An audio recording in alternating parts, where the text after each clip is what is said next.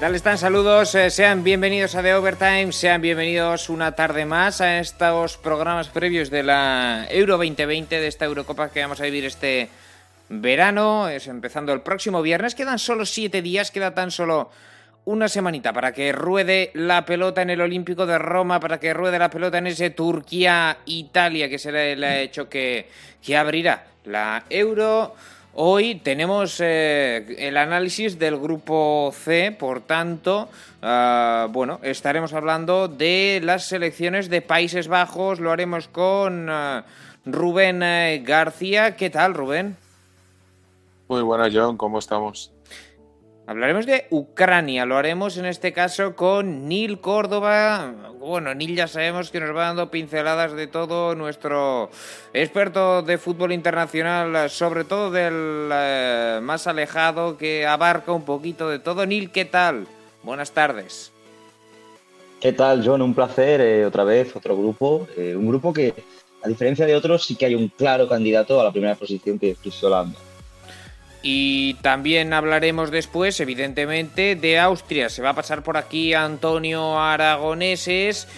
Y también, por supuesto, la República de, iba a decir la antigua República Yugoslava de Macedonia. Ya no se llama así y desde que se cambiaron el nombre pues al poco han conseguido meterse en la que es su primera Eurocopa. Son Macedonia del Norte y hablaremos de ellos. Si todo va bien, eh, nos eh, podrá acompañar también, nos... Eh, podemos hablar con Juan Carlos Molero, también se ha preparado en cualquier caso un grupo, bueno, interesante, donde no hay ninguna de las grandes favoritas, pero sí que, sí que Países Bajos, ¿no, Rubén?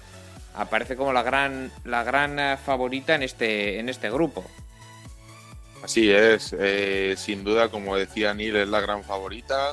Es eh, la apuesta principal que haríamos todos para ser primera de grupo, para pasar con, con bastante facilidad. Es verdad que tiene eh, dos competidores como son Austria y Ucrania, que en cierto contexto y en cierto sentido te pueden poner las cosas difíciles en, en, en esos enfrentamientos uno contra uno que puedan tener. Pero más allá de eso es la selección con más talento y con más y con más capacidad de llegar a, las rondas finales. Eso, eso no tengo ninguna duda, John. Bueno, pues eh, vamos a comenzar ya, si, si os parece, con el análisis de esta primera selección de los Países Bajos. Vamos a poner ya en imagen para que lo puedan ver su, su convocatoria. Eh, en este caso, y la, y la vamos repasando con, contigo, Rubén. Lo primero, ¿a quién echamos en falta en, en esta convocatoria? ¿Cuáles son las principales ausencias, sea por lo que sea, ¿no? Porque tenemos ausencias de todo tipo. Desde, Sí, el, co- tenemos- desde el COVID hasta lesiones de larga duración. Para mí las, las bajas principales son cuatro. Eh, tendríamos en portería a Jasper Silesen, el, el portero del Valencia, que, que es, verdad que, bueno, que no ha sido una, gran temporada para él.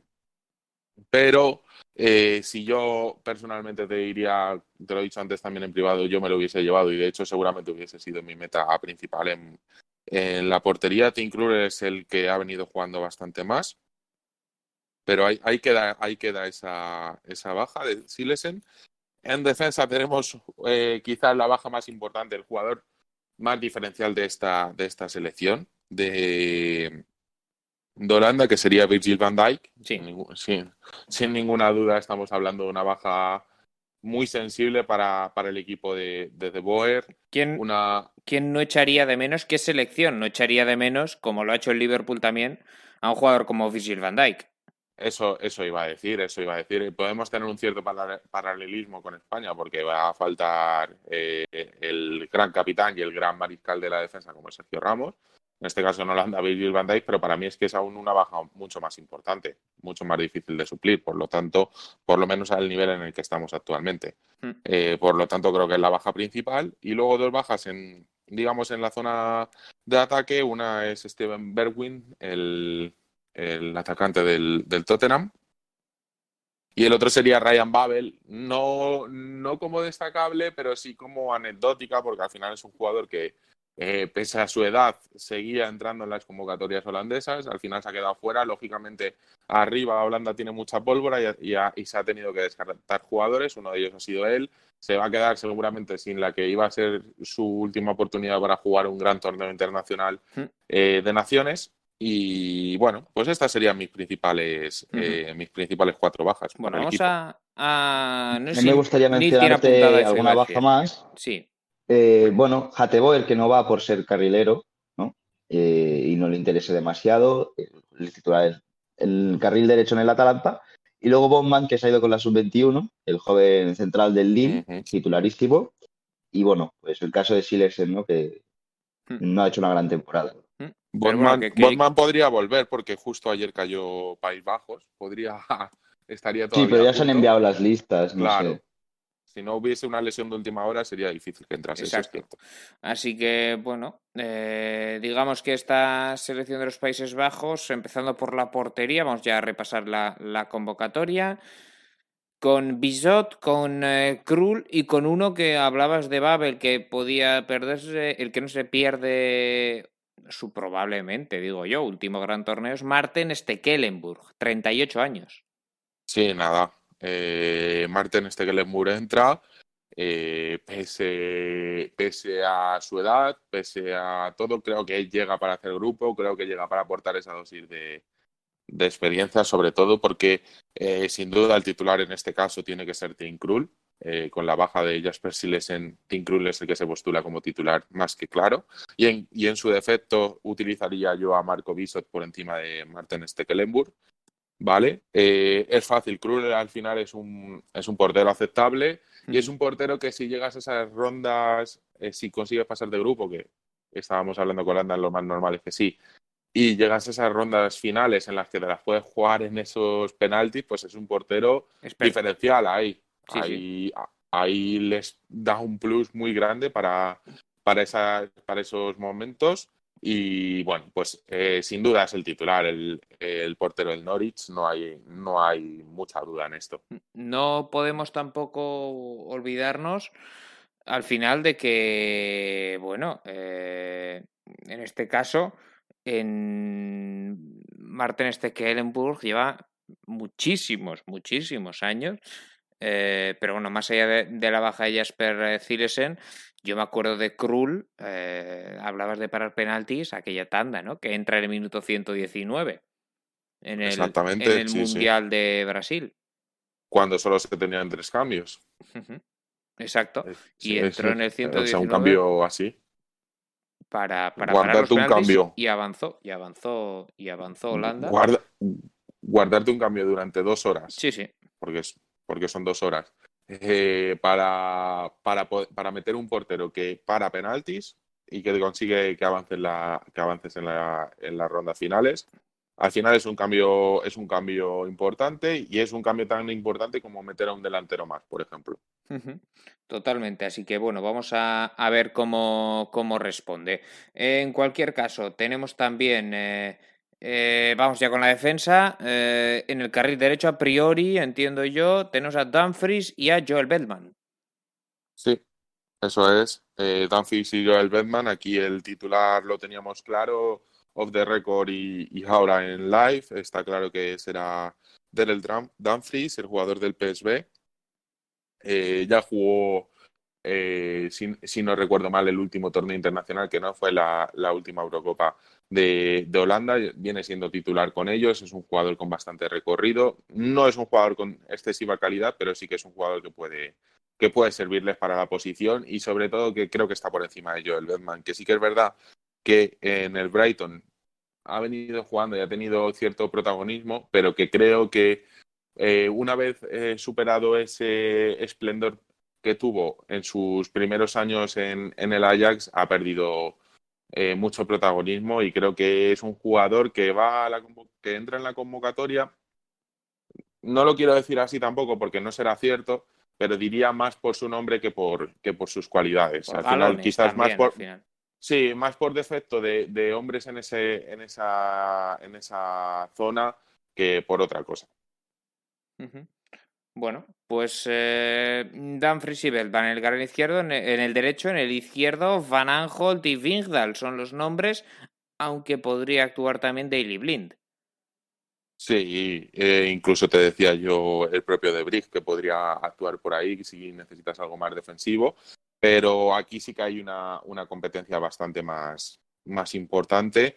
Eh, tengo la duda, sinceramente, de quién puede ser titular entre los dos. Los dos son eh, laterales bastante profundos, que te dan bastante, también bastante amplitud al juego, que son capaces de, jugar cierto eh, cierto juego combinativo en, a partir de medio campo ofensivo para poder darte una, una salida más por esa banda izquierda.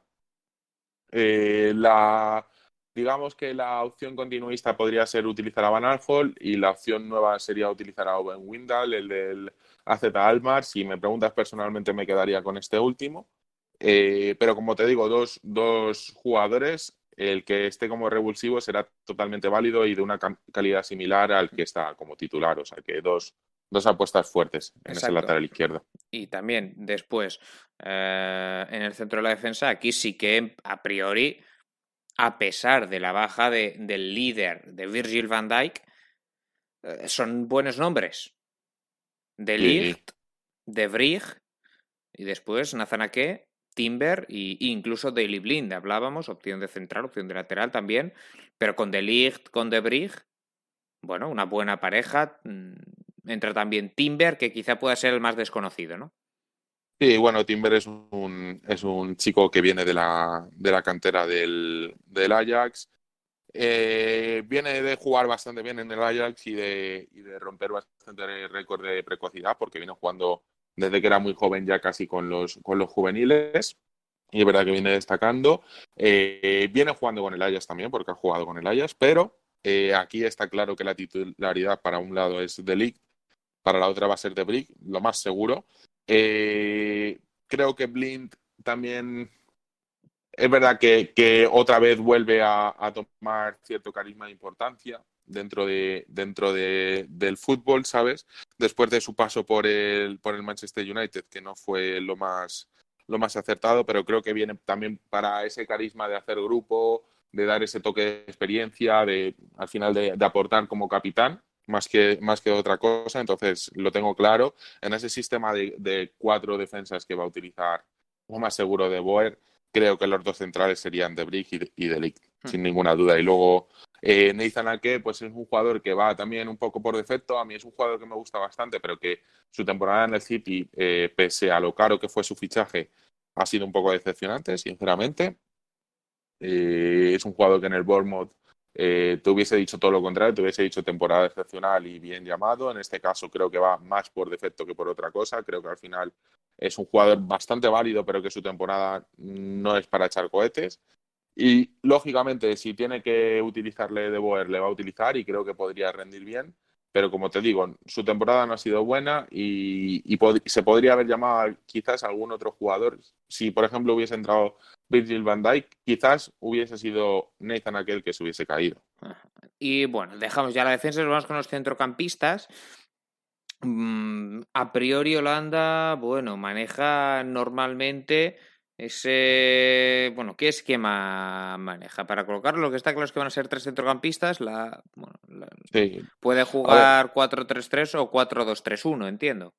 Depende de la interpretación. Eh, yo, yo diría que para mí... Dos más retrasados o un, ancla y dos por delante.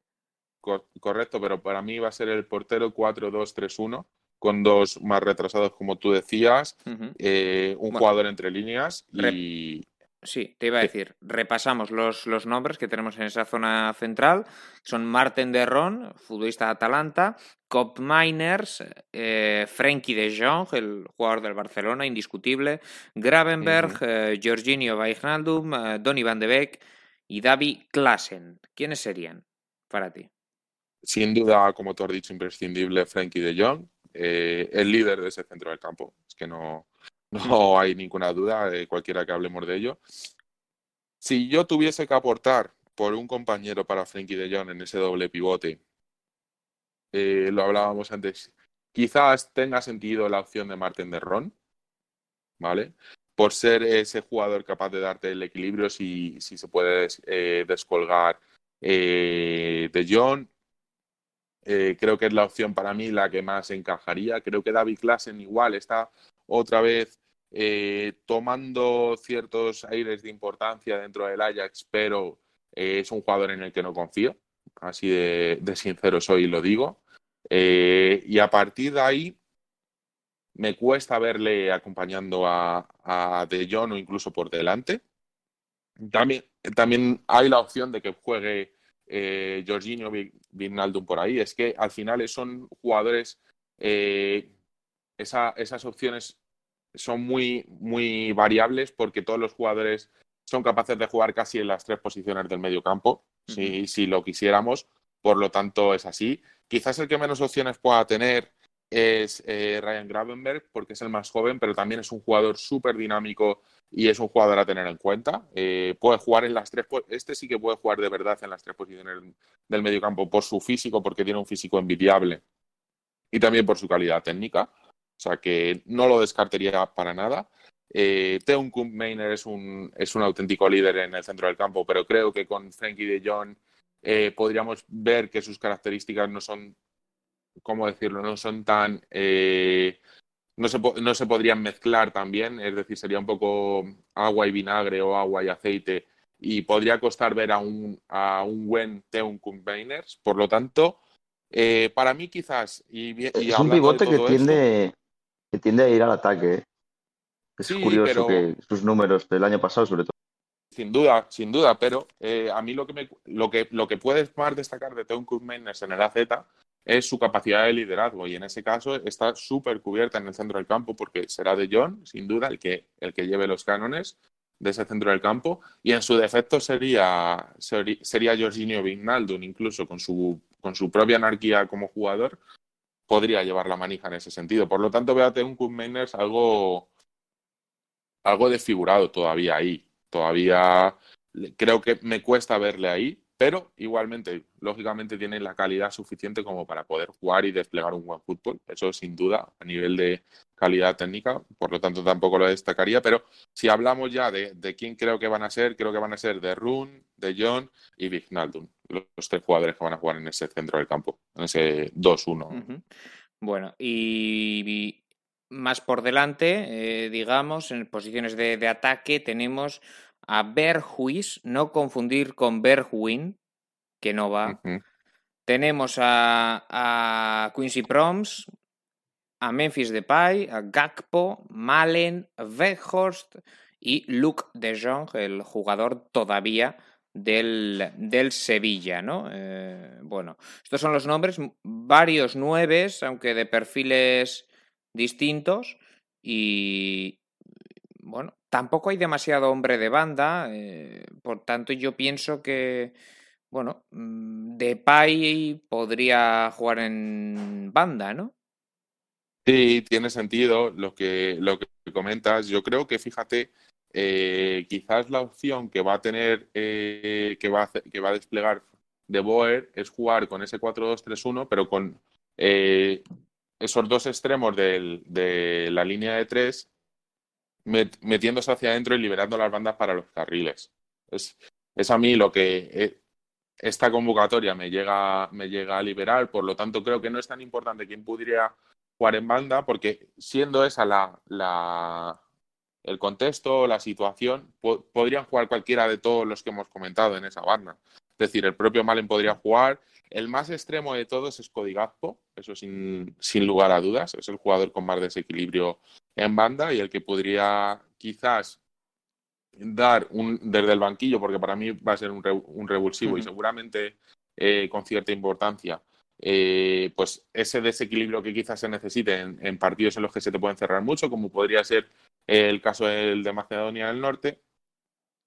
Pero, eh, a ver, la titularidad aquí la tengo algo más, algo más complicada. Sí que es verdad que Depay para mí Memphis Depay es un, es un titular claro. Hmm. Otro para mí sería eh, Malen, el jugador del PSB. Creo que es un jugador que se ha recuperado bastante bien de su lesión eh, que tuvo el año pasado y ha entrado muy bien en la temporada con el PSB, terminando estupendamente o excelentemente, como quieras decirlo, y creo que sería otro de los titulares. Lo que pasa es que en el caso de que entrase él, ahí Bud Berghost, que me lo señalaba antes Neil, eh, fuera de grabación, eh, se caería. Quizás la opción de Berghost para jugar con Berghuis, que también es una opción que me gusta, es meter a Steven eh, como tú decías, el del Feyenoord, que es un jugador con bastante gol también y con bastante eh, último pase. Es decir, al final veo, veo bastantes opciones. Yo apostaría quizás por Depay, por Berghuis y por, y por Malen, aunque es posible que, eso podría cambiar un poco y que a lo mejor fuese, eh, en vez de Malen, jugase Berghost para tener un tanque un tanque ahí arriba y que te pudiera ayudar a bajar balones de los, de los laterales, etcétera. O sea, al final eh, tiene, tiene mucha variante ahí eh, de Boer para jugar en ataque, tiene bastante calidad, me gusta mucho el, ataque que se ha llevado. Es verdad que, como decíamos, echamos de menos a Bergwin. es, un, es un jugador con bastante calidad que no ha tenido una buena temporada, como casi cualquiera en los Spurs, pero los Spurs, pero, pero que hubiese sido también un buen, una buena alternativa, pero es verdad que lo que se lleva al final es, es top class, sin duda. Bueno, ah, por tanto, recapitulando, ¿cuál puede ser el 11 que se le puede quedar a estos eh, Países Bajos? Sí, pues jugaríamos en portería con Krul, eh, jugaríamos, por lo que hemos dicho, con Dumfries, con De Ligt, con De Brig y con Windal en defensa con De Jong y con De Run en, el doble pivote. Jugaríamos con eh, en la media punta o entre líneas, mejor dicho. Jugaríamos con Berghuis eh, en izquierda y con, perdona, con eh, Depay en izquierda y con Berghuis en derecha. Y en punta de lanza yo voy a poner a Malen, aunque sería un Malen barra Berghorst. Ahí no lo tenemos muy claro. Yo sé que Neil creo que apuesta por Berghorst, ¿no? Sí, por, el hecho de que me parece el delantero más en forma de, todos los que se ha llevado. Incluso no ha ido convocado en las últimas convocatorias y los aficionados holandeses estaban bastante enfadados con la no convocatoria de Beckhorst, que viene haciendo dos años muy buenos en el, en Wolfsburgo, que se ha clasificado para la Champions.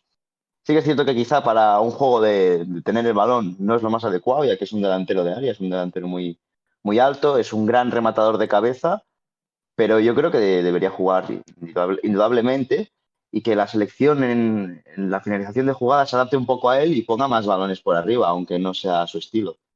Bueno, porque hablando ya del estilo de juego, brevemente, Rubén, Holanda sigue siendo Holanda, ¿no? Sí, lógicamente es un, es un equipo que va a tener balón. Estábamos hablando de un medio campo que tiene, que tiene despliegue porque estábamos hablando de Ryan Gravenberg o del propio Big Naldon, son jugadores con despliegue, con, capacidad de recorrer bastante campo, pero es que el propio De Jong también lo podría tener. Lo que pasa es que ese control de balón eh, va a ser claro. Eh, seguramente vaya a haber velocidad en el movimiento del mismo. Y vamos, yo espero mucho juego por debajo. Por eso a mí me descuadra un poco la, la entrada de Berjos en ese sentido pero que, también estoy de acuerdo con Neil, que es un delantero totalmente válido y que para jugar a un, para darle un cambio de chip a lo que es Holanda, eh, podría servir sin ninguna duda. Bueno, eh, vamos pues a, repasar el calendario de la selección de los, de los Países Bajos eh, en este en esta Eurocopa. Eh, hay que tener en cuenta, ya hemos hablado de los rivales, ahora los, los repasaremos todos. Eh, hablamos de, de, Austria, de Ucrania, que va a ser la siguiente, y de, y de la selección de Macedonia del Norte. En este caso, eh, Países Bajos va a debutar el domingo 13, lo va a hacer en casa, en el Johan Cruyff Arena de Ámsterdam, ante Ucrania. Domingo 13 a las 9 de la, de la noche y después la, selección eh, neerlandesa se enfrentará eh, después de ese partido, partido inaugural, eh, en su caso también, bueno, apuntar la, ventaja ¿no? que, puede tener Rubén, el hecho de, de jugar en casa, pero bueno, decíamos, debut ante Ucrania, después Austria, jueves 17 a las 9, eh, y, también para cerrar, Macedonia del Norte a las 6 de la tarde del 21 de junio, lunes. Los tres partidos, además, Rubén en casa. Sí, y además, eh, además de que juegan en casa, que es una ventaja muy clara, Eh, creo que el cierre que tiene es un cierre bastante asequible, digámoslo así. Creo que vienes de pegarte contra Austria y contra Ucrania, que son con las selecciones con las que vas a sacarte los cuartos y las que te pueden poner en ciertos problemas. Macedonia del Norte te puede dar una sorpresa, pues sí, te la puede dar si está en la Eurocopa por algo, pero lógicamente cuando, ven, eh, cuando vengas de jugar contra Austria y contra Ucrania y si las cosas han salido como De Boer tenía planificado, creo que, que, ese partido contra Macedonia del Norte, si te lo puedes tomar algo más relajante, en, por llamarlo así, eh, puede servir para preparar los partidos en las rondas del CAO y puede, podemos ver una Holanda que pueda ser peligrosa. ¿eh? creo, que, creo que todo eso es una conjugación que puede ser importante para, el futuro de la selección. Veremos qué tal le va a, los Países Bajos en esta Eurocopa. Bueno, ya hemos dicho, una selección que, que sí es la mejor del grupo, pero para cerrar ya definitivamente expectativas que puede tener Rubén, yo no lo tengo muy claro. La veo un paso por detrás de, del grupo de candidatas. Estamos hablando de la número 14 del ranking FIFA. Eh, tiene un grupo, como hablábamos, en cierto modo asequible, pero eh, que se le puede complicar, como hemos dicho con Austria y con Ucrania. Son dos selecciones que se lo pueden poner difícil. Eh, entonces, para mí, quizás su tope pueda estar en esos, en esos, pasar de, fase de grupos y caer en la siguiente ronda. Puede ser ahí. En octavos de, final, depende luego de los cruces, evidentemente, pero, pero sí, mm, no nos sorprendería, desde luego que se quedará ahí la selección eh, neerlandesa. Bueno, pues eh, dejamos. Para mí eh, debería recuperar sensaciones. sobre todo después de no meterse en la última Eurocopa y de, de hacer unos años muy malos en cuanto a selección y sobre todo la baja de Bandai les va a pasar factura porque es el mejor jugador de la selección, sin ninguna duda. Pero bueno, creo que coger sensaciones de cara al Mundial de Qatar y llegar a, los cuartos, cuartos semis creo que es el tope. Bueno, semis ya un poco optimista de verdad, pero bueno, dependiendo del cuadro podría, podría pasar. Neil, eh, pues Rubén, no te retires, pero ahora nos vamos con, con Neil que se ha preparado a la selección de Ucrania, que es la siguiente que, que analizamos. Sin, bueno, sin tardar de más, ya colocamos su, su convocatoria en imagen para que puedan eh, verla todos eh, ustedes. Con tres porteros, eh, Piatov, Bushan y Trubin. Sí, una selección ucraniana entrenada por Andrei Shevchenko. Creo que se tiene que destacar esto, que, el, el, ex balón de oro, bueno, ex o balón de oro, porque balón de oro tienes toda la vida. Sí, no, no, sé si se lo han entrado a robar en casa, pero en principio lo sigue teniendo. No creo. lo he dicho, Shevchenko, el entrenador de esta selección. Y bueno, primero me gustaría empezar por los que no están. Únicamente voy a destacar dos jugadores. Kovalenko, que está lesionado. Víctor Kovalenko, que se fue a la Atalanta en el mercado invernal. Sí, sí. Jugador importante. Y luego, sí, bastante importante sobre todo si juegan 4-2-3-1, pero bueno, ahora ya veremos que no, que no juegan así. Y la otra, la otra baja, en este caso por un conflicto, el conflicto con Rusia. Ragitsky, bueno, pues desde que se fue al Zenit ya no va a la selección. O sea, no, no hay más. Y es el mejor central de Ucrania con diferencia, pero eh, esa cuestión hace que no vaya. Los porteros, Neil. Eh, los porteros, eh, cambio generacional, ya era hora, ¿no? Piatov tiene 36 años, Trubin tiene 19, una gran diferencia entre ambos, eh, de edad, obviamente. Y bueno, Trubin ya viene siendo el portero titular del Shakhtar, lo vimos contra el Madrid en la fase de grupos de la Champions, así que sin ninguna duda va a ser Trubin el, portero titular de esta selección, pese a que Piatov aún sigue portando hipotéticamente el brazalete de capitán, pero obviamente si no juega no lo va a llevar en el campo. Y luego el tercer portero, pues un portero de, gran rendimiento en el, Dinamo de Kiev. Iremos viendo a medida que vayamos hablando de la selección que casi todos los jugadores son del Dinamo de Kiev y del Shakhtar Donetsk. Bueno, eh, pues de momento los porteros, dos del Shakhtar, el joven Trubin, el, iba a decir el viejo, hombre, bueno, viejo, el mayor Piatov y el del Dinamo Bushan.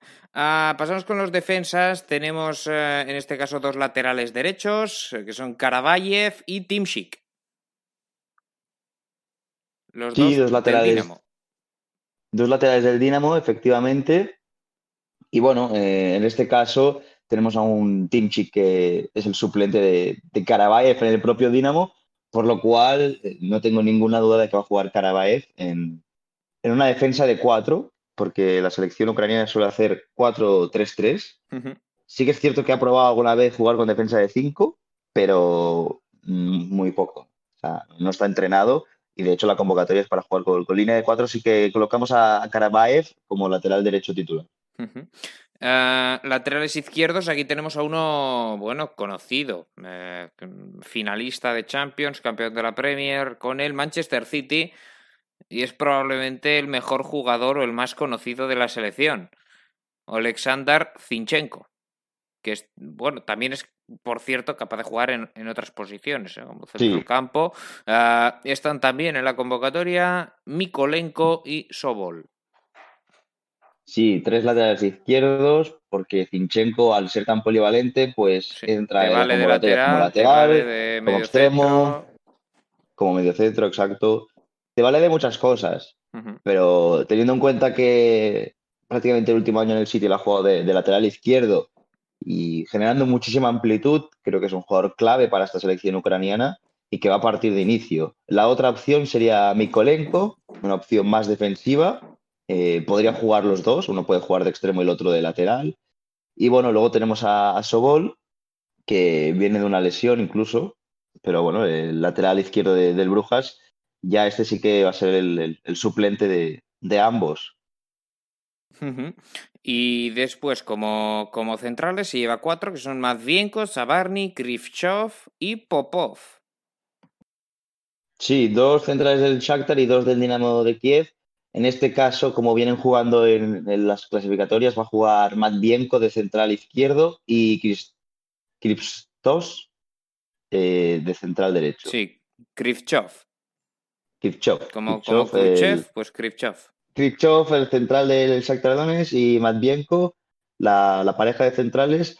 Jugador muy interesante para el futuro, eh, Zabarny, 18 añitos del Dinamo de Kiev desde el 2002 de estas generaciones que lo han hecho bien en sub-21 con, la selección ucraniana, pero bueno, ya de cara al futuro, eh, por, el, momento, en el presente, va a apostar por, por la experiencia de los dos centrales del Shakhtar Donetsk. Bueno, pasamos al centro del campo, que tenemos, eh, bueno, se lleva aquí, hay siete futbolistas que aparecen aquí como centrocampistas, algunos más defensivos, algunos más ofensivos. En cualquier caso, ah, son, eh, bueno, se lleva cuatro pivotes, digamos, Stepanenko, Shidorchuk, Makarenko y Shaparenko y tres futbolistas más ofensivos, caso de Ruslan Malinovsky, el, jugador, eh, bueno, que, le hemos visto en Atalanta a buen nivel, Bezus y uh, Georgi Sudakov. 18 añitos este. Sí, otro jugador de, las categorías inferiores, Sudakov, que se le da la oportunidad para que vaya a una Eurocopa, pero obviamente para hacer plantilla. Eh, bueno, una Ucrania que en la convocatoria sí que es cierto que se puede esperar que, pueda jugar 4-2-3-1. Viene jugando 4-3-3 y viene jugando con eh, Stepanenko como único pivote con dos acompañantes de interiores. Pero bueno, el hecho de que haya tres, eh, tres cuatro pivotes, tres y medio más o menos, pues hace pensar que, que puede jugar 4-2-3-1 en, en, más de una ocasión con Malinowski de, de pivote. Esa, sería otra, o sea, Malinowski de media punta, esa sería otra variante pero por el momento yo apostaría por Stepanenko pivote, eh, interior derecho Marinovsky del Atalanta y interior izquierdo eh, Shaparenko del Dinamo, del Dinamo de Kiev, un jugador muy hábil con el balón, de hecho lleva el 10 en la selección y bueno, por, sus pies va a pasar eh, la organización de esta selección. Bueno, veremos después como, como atacante se lleva a Chigankov, Marlos, a Yarmolenko, Suvkov, Yaremchuk, Besedin y Dovvik, es decir, bueno, más o menos cuatro de banda, podemos decir, y tres, tres nueves. Sí, cuatro de banda y tres nueves, exacto. Eh, línea hecha para jugar con 4-3-3 y 4-2-3-1 vendría a ser casi lo mismo, así que aquí no tengo ninguna duda que va a haber siempre un delantero centro y dos extremos. ¿Puede ser que algún partido cambie el esquema y juegue con dos puntas? Puede ser, pero solo hay que ver la convocatoria. Ves tres delanteros si juegas con dos, te llevas a cuatro delanteros, no solamente a, tres. Por lo tanto, mm, bajo mi punto de vista, va a jugar Yaremchuk como delantero centro, que es lo que viene haciendo. Eh, La selección ucraniana, te he de decir antes de comentar los tres, que rota mucho. Arriba rota muchísimo. Entonces, creo que van a tener minutos todos. Pero los titulares, a priori, son Yaremchuk. Eh, en el costado izquierdo, Marlos, el nacionalizado ucraniano del Shakhtar de toda la vida, el de origen brasileño. Y en la derecha, Sigankov, que seguramente sea la perla del fútbol ucraniano. Luego pueden entrar Yarmolenko, que a priori es suplente con 31 años, el del West Ham, por banda derecha. Bueno, retomamos ya esta transmisión solucionados. Pedimos disculpas por los problemas técnicos que, que hemos tenido. Eh, bueno, vamos a continuar con este análisis de la, de la selección de, de, Ucrania, donde lo habíamos eh, dejado en la zona del, del ataque. Nil Córdoba, ¿no? Eh, bueno, digamos que en, este, en esta selección eh, ucraniana, con muchas alternativas en, en, las bandas. Sí, correcto. Mucha rotación, muchas alternativas. ¿Mm? Muchas alternativas. Así que... Sí. Bueno, veremos quién juega, pero lo dicho, eh, repito que Yaremchuk a priori es el nueve titular y luego las bandas son derecha para Sigankov y izquierda para, para Marlos. O si no, Marlos izquierda y derecha para Yarmolenko. Depende qué, qué peso le dé a Sigankov, que para mí debería tener un peso de, de jugador clave y titular. Bueno, uh, ¿y cómo quedaría el 11, por tanto? Pues te repaso el 11. En portería tendríamos a, a Trubin del Shakhtar Donetsk, defensa de 4 en el 4-3-3. Eh, lateral derecho, Karabaev del Dinamo de, Kiev. Lateral izquierdo, Zinchenko del Manchester City. Centrales del Shakhtar Donetsk los dos, Matvienko y Khrushchev eh, pivote Stepanenko del Shakhtar, luego interior derecho Malinovsky de Atalanta, interior izquierdo Shaparenko del Dinamo de Kiev, eh, extremo derecho Sigankov, delantero centro Yaremchuk eh, del Genk y Marlos, el, ucraniano de origen, de origen, brasileño, extremo izquierdo del Shakhtar Donetsk. Perfecto, pues sí, en cuanto a estilo de juego, ¿qué, ¿qué podemos decir que le gusta a esta selección de Ucrania? Pues bueno, es una selección que realmente juega bastante con el balón, es una selección que hace un fútbol bastante directo y es una selección que, que repliega bien y junta líneas, por lo cual es una selección que se le puede complicar a, a, cualquiera. Nada que ver con la selección rusa en ese aspecto.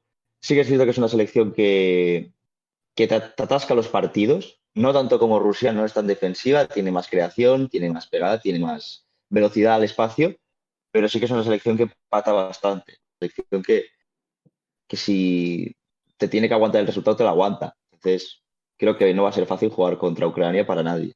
Bueno, pues eh, veremos qué tal, qué tal se les da Ucrania a sus rivales. Una Ucrania que va a debutar, lo, lo decíamos antes, hemos repasado los, los, partidos de la, de la selección de los eh, Países eh, Bajos.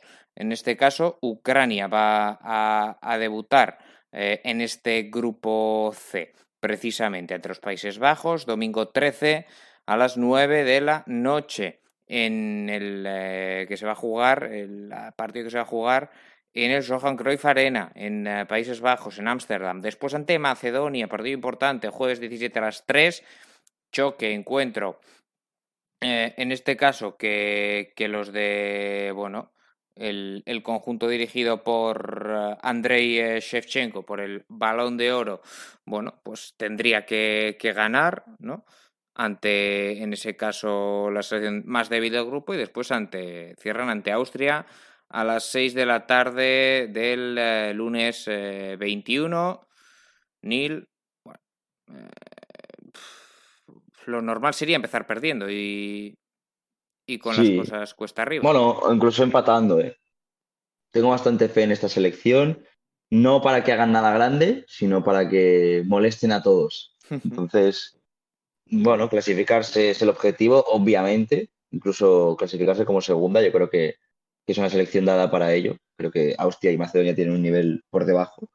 Y, y una vez llegas a octavos, pues es una selección que perfectamente te puede forzar una prórroga y a partir de ahí, quién sabe. Si llegas a cuartos, eh, pues creo que superas el objetivo. Bueno, pues eh, esto es lo que tiene Ucrania por eh, delante.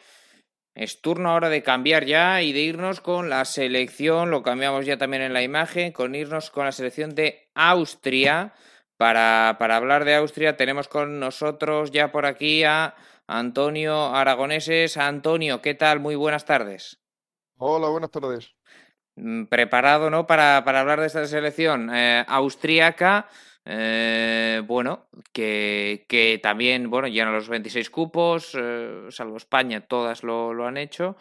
26 cupos que, bueno, ahora repasaremos, pero antes, ¿echas a alguien en falta? ¿A quién, a quién, quién se ha quedado fuera, sea por lesión, sea por, por decisión del técnico? ¿A quién se echa en falta en esta convocatoria de la selección austriaca? Mira, que quizá a alguien que, he hecho en, falta es un, a un portero que, no es conocido para el gran público porque no ha salido todavía de, de Austria, como es Patrick Pett, que ha sido el, mejor portero elegido por tanto por Sky Sport como por todos los periodistas de la temporada, como, como por la propia liga, y que para Franco Foda ni, ni siquiera estuvo en, la, en una periodista que hace un par de meses de, de 40 jugadores. Luego quizás eh, para la gente que, que, tenía el hype en todo lo alto, le falte Josu Demir, el jovencito de, de Rapid de Viena, pero por lo general eso es una convocatoria que, que, lleva a los mejores jugadores de Austria, casi, casi todos jugando en, en la Bundesliga de Alemania, menos, menos dos, o, mm. dos, o dos o tres jugadores y, o que ya han pasado también como Bachmann, el portero, son, son todos conocidos, pero yo creo que, que son los mejores que hay actualmente. Bueno, pues vamos con la con esta selección austríaca que parece casi una selección de la, de la Bundesliga, como, como decías, porque prácticamente todos, de hecho, evidentemente hay más jugadores eh, de Bundesliga en la, en la selección austríaca que, propiamente en la, en, la de, en la de Alemania. Repasamos, eh, comenzando por la portería, donde tenemos a, a Schlager, a Bachmann y a Pervan.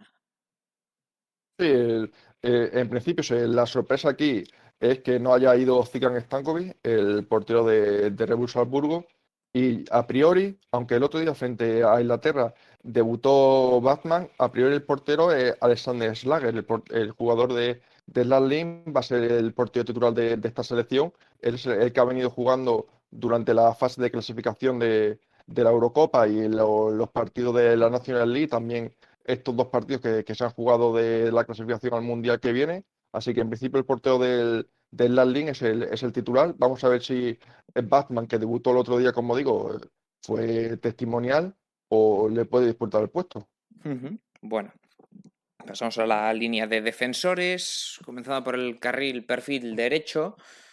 Vamos a priori, ¿no? A Leiner y a Trimmel.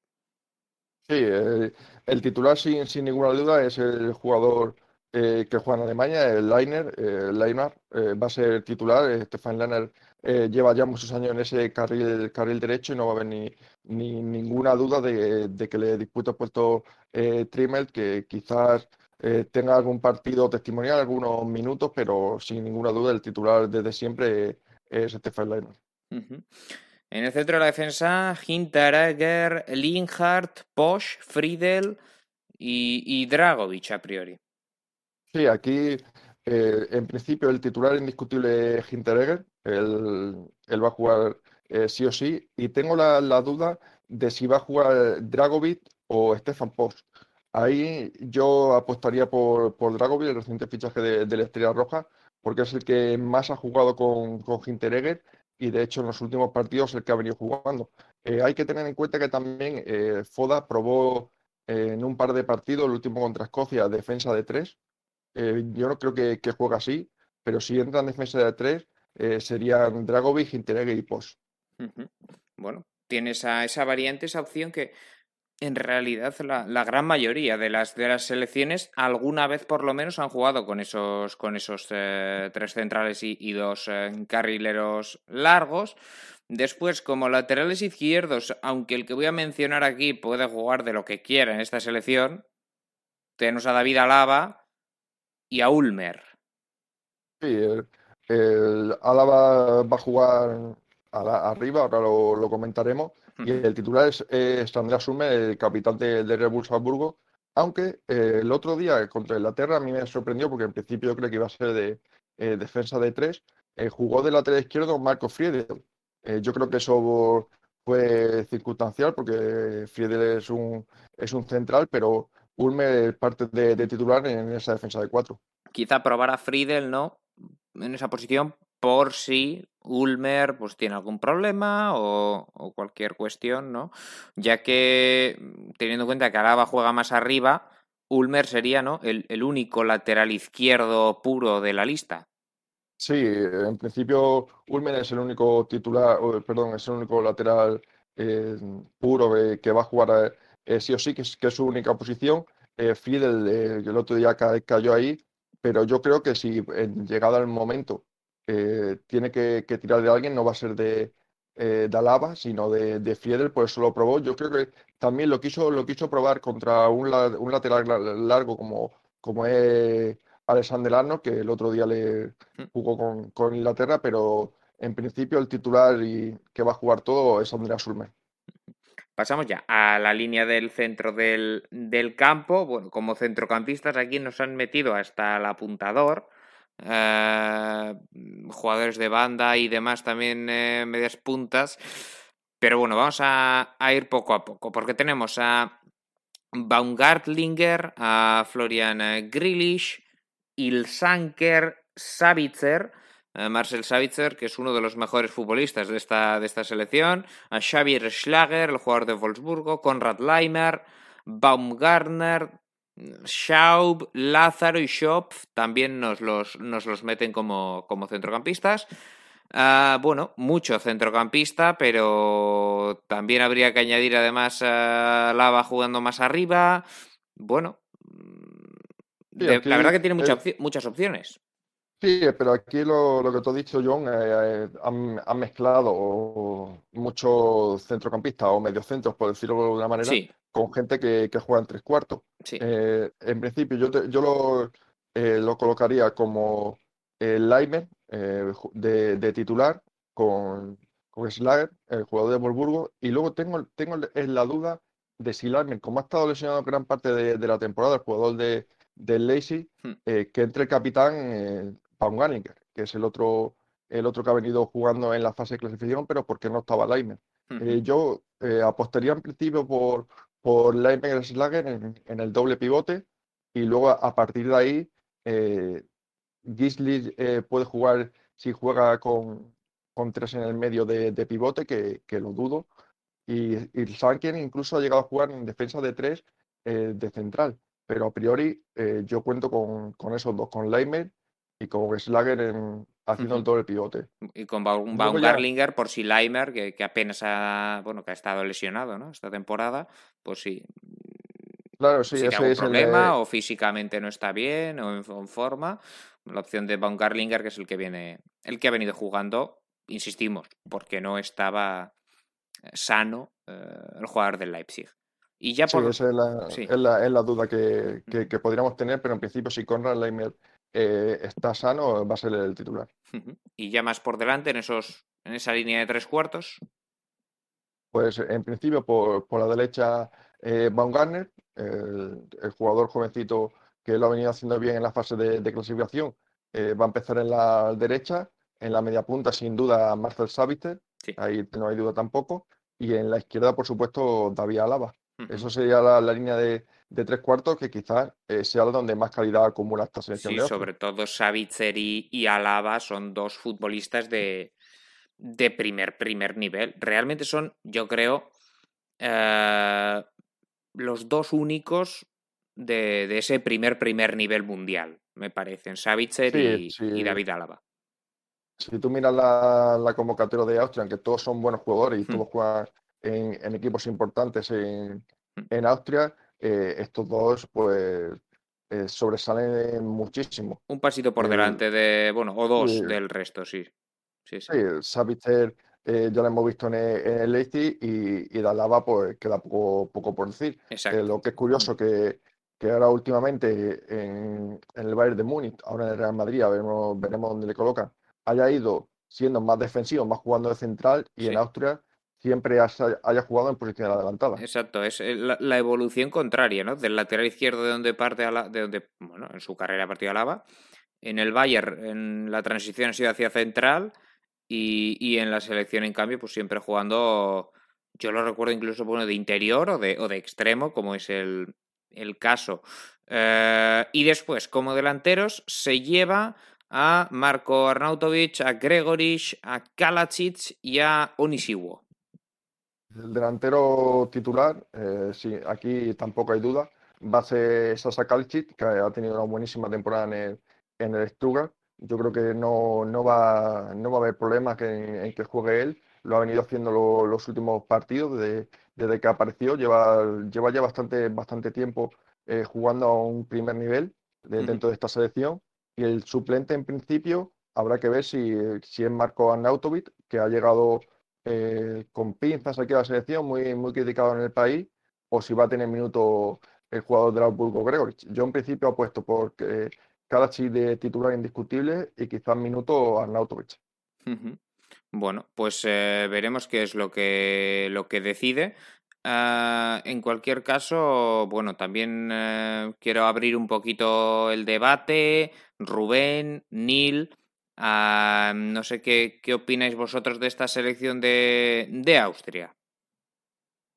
Pues me gustaría empezar lanzándole una pregunta y es que no entiendo por qué no ha ido eh, Trauner, que venía jugando, el jugador de Las Link central. Pues eh, te digo, eh, para mí, eh, yo no he dicho, he dicho que no, no es que no fuera una sorpresa, no se me quedaba nadie. ha sido uno de los mejores jugadores también de, la temporada.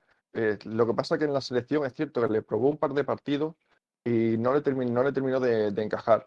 También hay que tener que es un jugador veterano, pero siempre, siempre ha cumplido, pero sobre todo en la Cuando ha jugado en la selección ha, dejado dudas y ha querido apostar pues, por Stefan Post, un jugador joven, y por Liejar, que también es joven, y luego por los dos titulares que normalmente vamos a ver, como Hinteregger y Dragovic.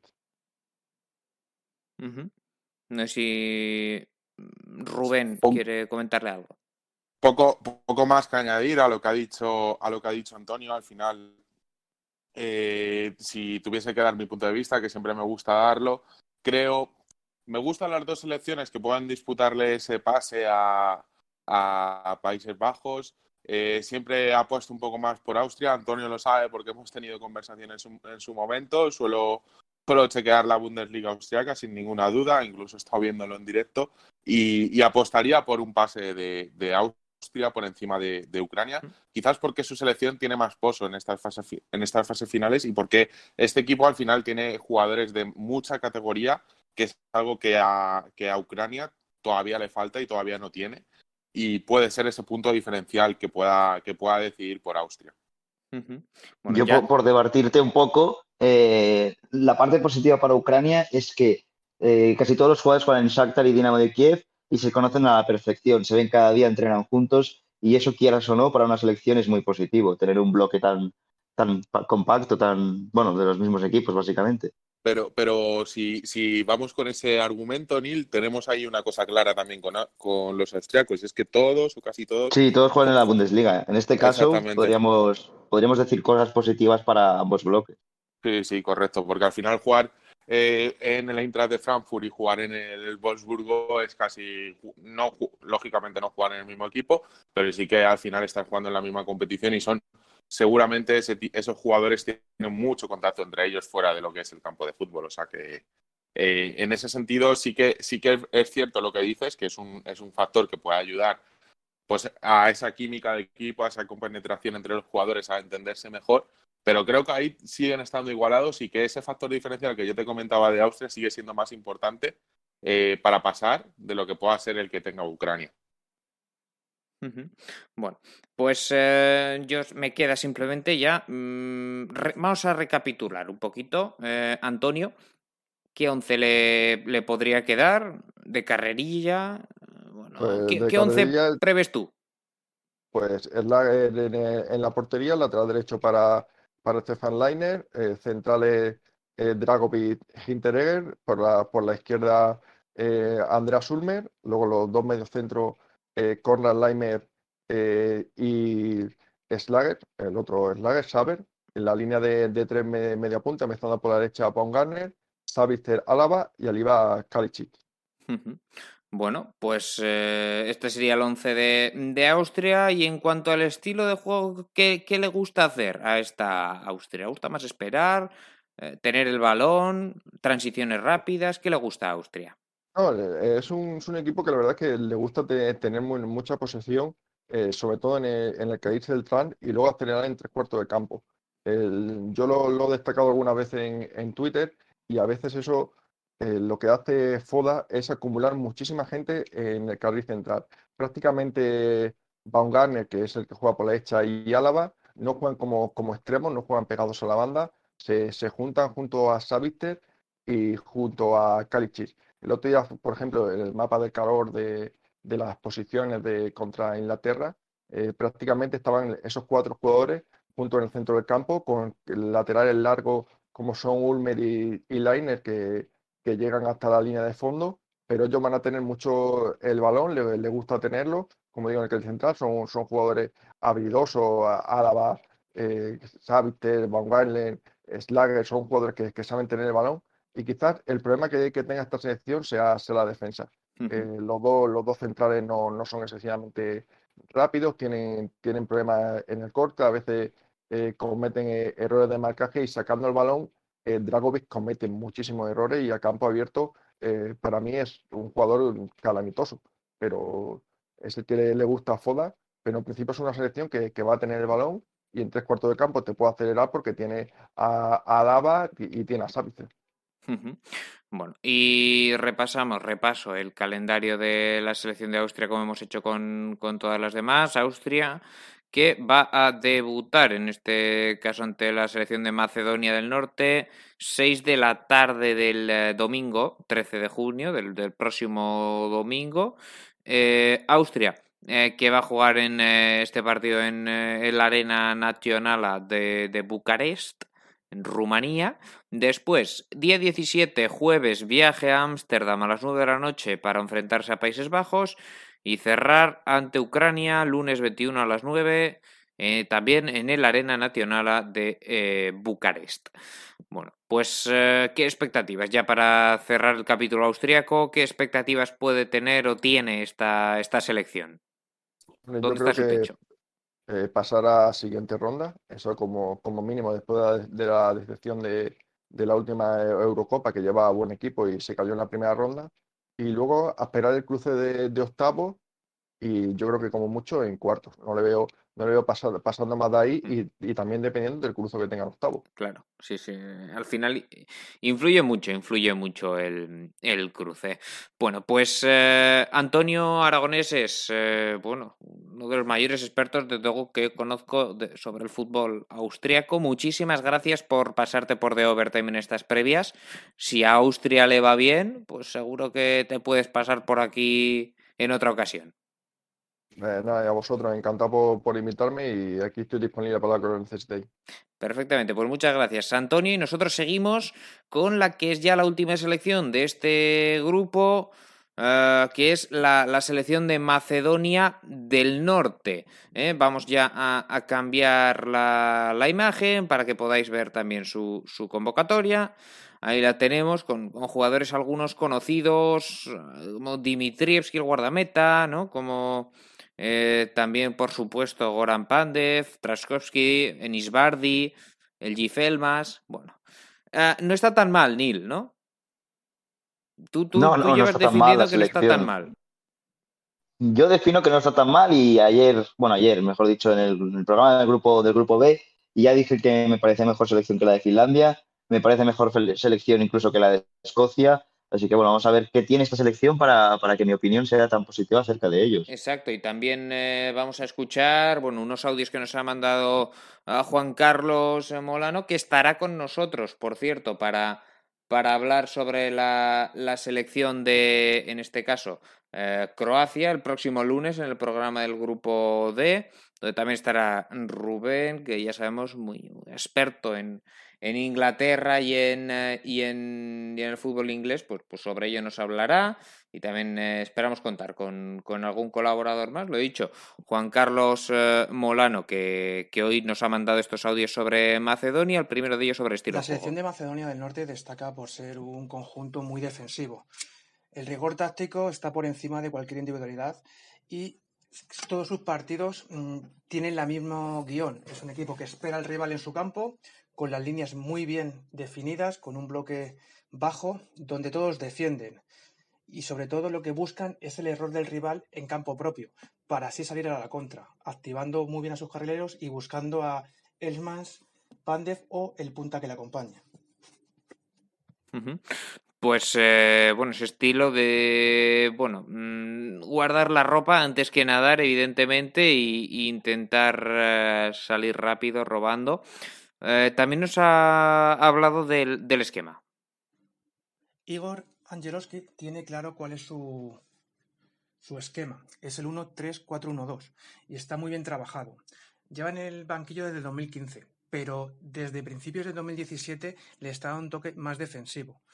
Los primeros partidos como seleccionador dejaron muchas dudas y a raíz de, esas dudas y que su puesto estaba un poco en peligro, fue cambiando en la National League primera y se vio a un equipo que renunció al balón para dotarle de mayor capacidad defensiva.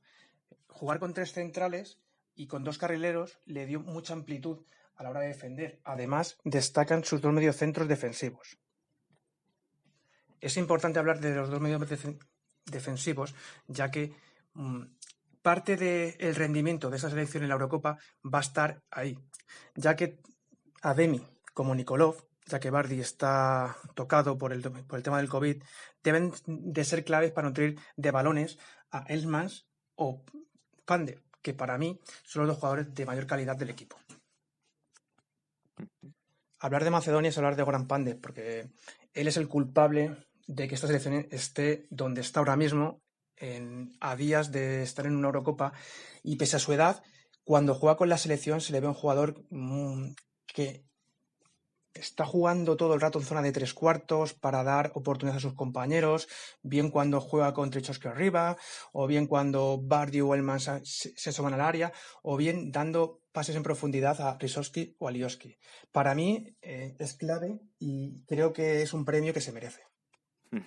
Bueno, y también eh, nos hablaba Juan Carlos, en este caso, de, la convocatoria. Nos dice que, no es que haya innovado en, exceso. El, técnico, por cierto, yo tengo una duda, ¿cómo es el gentilicio? Ahora que es Macedonia del Norte, ¿ha cambiado de macedonio a normacedonio? Sí, sí, sí, sí. Normacedonio es ahora. Normacedonio. Bueno, pues eh, el técnico de la selección Normacedonia nos dice, nos dice eh, Juan Carlos que, que, no ha. Juan Carlos eh, Molero, por cierto, que antes he dicho mal su, su apellido, que en realidad, eh, bueno, que ha apostado por lo que venía trayendo y es normal, ¿no? Porque les ha metido en una, en una Eurocopa por primera vez en su historia. Igor Ancherovsky no ha innovado mucho en su convocatoria y casi son jugadores que ya conoce y han, ya han tenido minutos en los años anteriores. En portería titular indiscutible es Stole Dimitrescu, el portero del Rayo, donde, donde tiene una gran oportunidad para darse a conocer y demostrar el gran portero que ha sido en esta fase de clasificación y también en el Rayo Vallecano. Eh, Stole Dimitrievski, eh, titular, Nil. Eh, sin duda, los otros dos que van son Siskovski y Jankov. Sí, sí, sí, no hay ninguna duda que Dimitrievski va a ser el portero titular, un portero de, un gran nivel y los otros dos simplemente pues para tener las posiciones cubiertas, un portero del Doxa de la Liga Chipriota y, otro del Rabochiniki de la Liga Macedonia. Sí, desde luego, eh, bueno, eh, perfiles de jugadores muy extraños, o sea, bueno, extraños quiero decir. Eh, poco habituales, sí. Poco habituales, efectivamente. Repaso la defensa. Eh, que es la que, la que forman eh, Stefan Ristovski, Belkovski, Musliu, Bestulay, Sashkov, Alioski y Ristevski. Esos son los que nos, nos ponen como defensas. También nos ha mandado otro audio sobre esta cuestión eh, Juan Carlos. La zona defensiva está clara quién va a jugar. Va a jugar una línea de tres centrales donde Musliu, Belkovski y Betuyali serán titulares, acompañados en, el carril derecho por Ritoski y por el carril izquierdo por Alioski. Para mí, la línea defensiva me deja muchas dudas, ya que Belkowski, el jugador del Rijeka, no ha tenido mucha continuidad y es pieza clave en, el esquema defensivo. También destacar que se podrá ver a un jugador de, del Skendilla, equipo de Macedonia, como es Ed Betulay, y parte con posibilidad de ser titular. Los dos carrileros son importantes en el esquema, ya que dan mucha amplitud en el juego ofensivo del equipo y son quien activa las contras cuando consiguen recuperar el balón, pero defensivamente dejan la duda del espacio que dejan a su espalda. Pero yo creo que los dos mediocentros que juegan hacen buenas coberturas. Este papel lo, pues lo tienen Nikolov y Ademi, ya que Bardi está un poco tocado y no sé si llegará justo. Para mí, Nikolov es el típico stopper defensivo que da cobertura a cualquiera de los dos carrileros y tapona cualquier espacio que generan. Luego Ademi es el, jugador boss to boss, el capitán de este gran dinamo de Zagreb de esta temporada y ocupa mucha zona de juego. Bueno, pues eh, eso son, nos habla también de la, de la defensa, también de los centrocampistas. Repaso la, lista completa. Como centrocampistas nos meten, además de a, de a Nikolov, Ademi y Bardi, que son los que ha mencionado, eh, Spirovsky, Abramovsky, Kostadinov, Hassani, Churlinov, Radesky y el G. Felmas, que juega, bueno, entiendo más arriba, es un jugador muy, muy importante también. Neil, eh, ¿qué, ¿qué, opinas tú de esta defensa y de este centro del campo normacedonio? Bueno, es una defensa, una línea de tres bastante blanda, como, como dijimos de, la de Escocia, de la de Gales, que diga, o de la de alguna selección floja, que siempre lo que lo que más destaca en la parte negativa es, la defensa. Eh, bueno, Visar Musliu es un buen central, la verdad, el del Molfe Gebar. Las dudas mm, me, parecen más eh, del Rijeka. Y bueno, eh, Beitulay, que ha sido campeón con el Skendija de la Liga Macedonia, pues también me deja alguna duda. En el caso de los carrileros, como bien decía, eh, generan mucha amplitud. Son dos carrileros de un grandísimo nivel, sobre todo ofensivo. Pero también creo que Stefan Ristovski tiene un buen nivel defensivo. Eh, en el Dinamo de Zagreb ha jugado todo, ha sido un jugador importantísimo. Un Dinamo de Zagreb que ha llevado muchísimos jugadores a la Eurocopa, no solamente a la selección croata. ¿Quién me deja más dudas en defensa? Alioski, ¿no? Alioski es un jugador más, más ofensivo, incluso ha jugado a veces de extremo izquierdo eh, a lo largo de su carrera. Pero bueno, eh, creo que la línea de tres centrales es algo floja y los carrileros son, son de un gran nivel. Bueno, y, el centro del, campo, bueno, con esa duda de Bardi de si llega bien, ¿no? Que Sí, hay dos esquemas, uno con Bardi y otro sin. El esquema con Bardi es un esquema formado por tres centrocampistas, centrocampistas con Ademi, con Elmas y con Bardi. El esquema sin Bardi, pues es una pareja de pivotes Ademi Nikolov del Leche y Elmas como media punta. Bueno, veremos Depende si... está o no está. Exacto, veremos si, si puede llegar en Isbardi porque es un bueno, muy buen futbolista y desde luego para el nivel de la selección de, Macedonia del Norte, pues sería fantástico para ellos eh, tenerle como delanteros. Trashkovsky del Mallorca, Triskovsky, Belkowski, Milan Ristovsky, Stojanovsky y lo dejo para el final, me regodeo al decirlo, Goran Pandev, a sus eh, no sé cuántos años. escuchamos el audio que nos ha mandado sobre la delantera Juan Carlos. La zona de ataque de Macedonia del Norte la componen tres futbolistas. De 10 juega. El jugador del Nápoles tiene ante sí un máximo escaparate de liderar junto con Pandev a la selección de su país en este torneo. Jugando con dos mediocentros tiene mayor libertad y se ve en los últimos partidos que esta libertad se está traduciendo en buenas combinaciones con sus compañeros de arriba. Goran Pandev es la estrella de la selección y es titular en el esquema de Macedonia del Norte. Juega de punta, pero tiene mucha movilidad, ya que es el primero que va a presionar al rival y en busca del error. Se asocia muy bien con los, con los carrileros y con Helmans. Bueno, pues. Eh, a día de hoy hay dudas sobre quién acompañará a Pandez arriba. Se lo disputan dos jugadores, Alexander Trachowski del, Mallorca y Iván Trichowski del Aika del Hernanca. Este último parte con mayor, con mayor porcentaje de jugar visto en las últimas alineaciones. Aunque veremos si Bardi llega bien al principio de, la Eurocopa, puede que, que Hellmans juegue con Pandev y Bardi de enganche. Bueno, esa opción todavía más defensiva que nos plantea Juan Carlos, Neil, con, con Bardi y Elmas juntos con Pandez, ¿no? Eh, digamos, eh, y sin Sí. delantero. Sí, con una especie de dos media puntas, dos falsos nueve serían Pandev y, y Elmas, y Mm. Bardi sería el, media punta. bueno, el interior, el media punta. Eso porque hay En dudas cualquier porque caso, no, entiendo, no convencen ni Trikovsky ni Trashkovsky. no, bueno, eh, aún así yo creo que va a apostar por Traikovsky, Sí. que ha jugado bastantes partidos en el Mallorca que ha ascendido y bastante bien. eh, y Pandev como acompañante en el perfil más, más izquierdo, como jugador que, que viene más abajo a recibir. Si no juega Traikovsky, puede poner a, al de la Lunaca, al, a Tri- Trikovsky, pero veremos qué hace. Eh, me gustaría destacar algo de, de los convocados y es que fíjate hasta qué nivel llega Pandev, que hay un jugador en la convocatoria que es Radesky, que juegan en, en la academia de Pandev, una academia que tiene Pandev, es una academia que se fundó hace unos años y que llegó a la primera división Y bueno, fíjate que, que lleva un jugador de su propia academia a la selección. Imagínate que es Pandev en Macedonia. Pandev es, sí, sí. Bueno, en fin, lo es todo para, para esta selección, ¿no? Rubén, al final Goran Pandev, bueno, ídolo, figura y presidente del gobierno, si él quiere, en, en Macedonia. Sí, bueno, pues al estilo de, de George Weah con Liberia, ¿no? Exacto. Está claro, está claro. Tendría que ser así. Es, es el mítico Goran Pandev. Eh, ha conseguido llevar a su selección.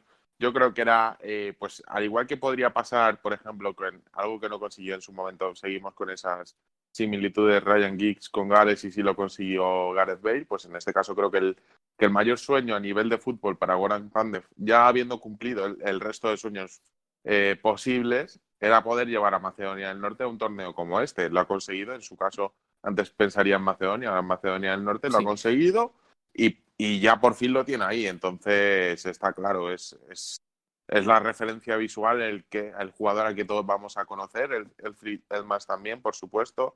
Algún jugador más, como por ejemplo Enis Bardi, pero sin duda Goran Pandev es, es icono macedonio, Exacto, bueno, no res- macedonio. sí, respecto al esquema, ya, en realidad ya hemos, ya hemos comentado, Sí. ¿no? Si quieres te repaso un poco cómo quedaría, pero la duda está en si está Bardi o no. O sea, Hmm. todo cambia. Si está Bardi, eh, será Bueno, un cinco... hacemos, las dos, hacemos las dos versiones, si te parece. Sí, pues si quieres empiezo por la, la, la que yo haría si estuviera Bardi y la que creo que va a hacer también, que es a, a su vez la mejor. Vamos a Eh, confiar en que- para- ¿En está Bardi? Sí, vamos a confiar en que está. Y luego te comento la variante si no está, que tampoco es tan, tan, tampoco cambia tanto. Si está Bardi, eh, el equipo va a jugar un 5-3-2 con Dimitrievski en portería, Ristovski de carrilero derecho, Alioski de carrilero izquierdo, central diestro eh, Beitulay de la eh, central líbero eh, Belkovski del Rijeka y central izquierdo Muslui eh, del, del de, de Hungría. Luego Ademi sería el pivote, aquí no hay ninguna duda, este Bardi o no, o sea, capitán de Zagreb es uno de los jugadores más importantes de esta selección. Eh, interior derecho Bardi, interior izquierdo del Mas y arriba Pandev eh, por izquierda y Traikovsky. Insisto que lo de Traikovsky tampoco es 100% seguro, puede jugar Traikovsky, puede jugar Pandev y, y que adelante a Bardi juegue eh, este, el jugador del Leche Hmm. Nikolov de, del De doble pivote. Sí. Pero bueno, veremos qué, qué hace. Eh, lo que te decía, si no está Bardi, si no está Bardi lo tengo aún más claro. Si no está Bardi es Ademi eh, y Nikolov del Leche como dos mediocentros, por delante Elmas y aún más por delante de delanteros Pandev y Traikovsky. Bueno, pues eso sería un poco Macedonia. Respecto al estilo, ya, ya hemos mencionado eh, las, las Sí, bastante defensivo. eh, bastante defensivo, evidentemente, y, y buscar. Pero tienen buenos tramos de pelota ¿eh? también. Sí, pero bueno, 10-15 minutos de, de- Claro. A ver, sí, pero hay que tener en cuenta también el nivel de los, de los rivales. No, está este claro. caso. No es lo saben mismo. tener el balón, pero cuando han tenido el balón han sido contra selecciones de inferior nivel Claro. y no se va a encontrar ninguna de, de inferior nivel al suyo en este grupo. la. Exactamente. Eh, debutante. para terminar, Sí. me gustaría mencionar tres jugadores que no están, eh, que creo que son importantes. Nestorovski, el jugador de Udinese, que sería el titular sin duda con Goran Pandev, está lesionado. Ahí. Nestorovski ha jugado en el Palermo, seguro que, que te sonará de Sí, sí, Néstor, sí, Bueno. por supuesto. Eh, luego, eh, Jajovic, con ya 34 años, gran jugador del Goztep, que hizo unos buenos números en la Liga Turca, eh, pero bueno, no ha ido. Y luego destacar que Besart Ibrahimi ha sido el pichichi de la Liga de Macedonia con Esquendilla, 24 goles y 11 asistencias en 32 partidos, y tampoco ha ido. Entonces, no sé, me parece un poco curioso que Jajovic y Ibrahimi no hayan ido en la delantera, teniendo en cuenta que llevaba a Radeski de la Academia de Pandev, a Belkowski del Sarajevo, a Stojanovski del Chambly de la segunda francesa. Sí, pues sí, totalmente. Pero es la decisión del, seleccionador, por algo será, más conoce él que, nosotros, desde luego.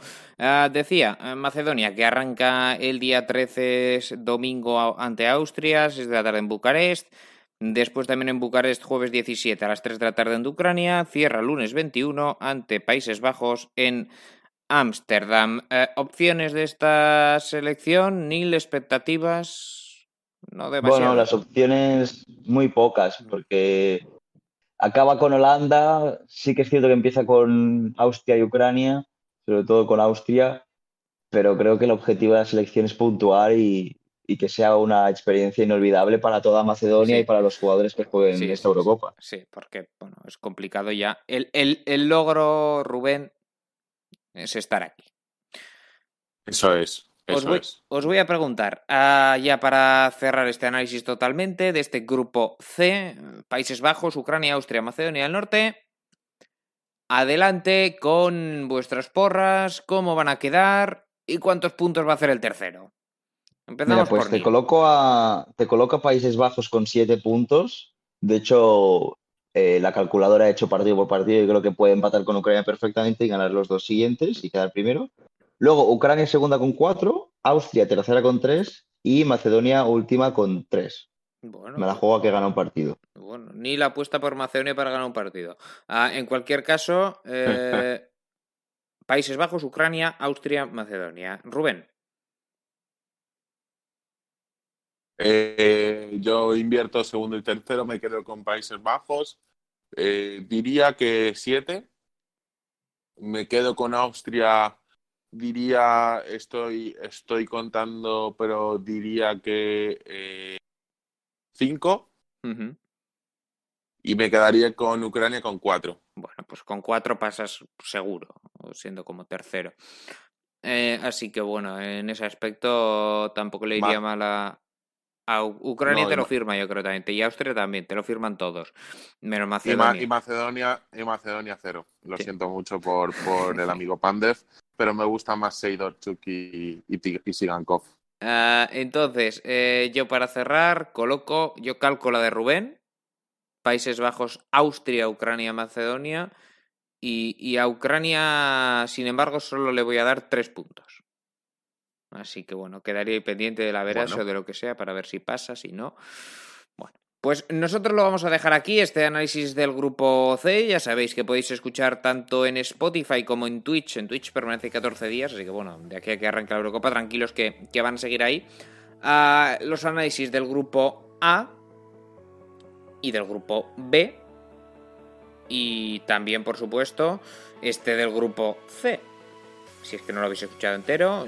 Lamentamos que, se vaya a subir en dos partes en el caso de, Twitch, pero bueno, ese problema técnico ajeno a las eh, bueno a, nuestros a nuestras competencias problemas tecnológicos que han obligado bueno nos han obligado a parar esos cinco minutitos pero hemos podido hacer finalmente ese análisis de Países Bajos, de Ucrania, de Austria y Macedonia del Norte. El próximo lunes os esperamos para el grupo D Inglaterra, Escocia, Croacia, República Checa. Ahí estaréis, Neil, Rubén. Hasta entonces os despido. Muchas gracias por estar aquí. Nada, muchas, gracias. Y a ver si mejora el nivel de la fibra óptica de Euskaltel. Para el equipo de ciclismo sí... sí hay.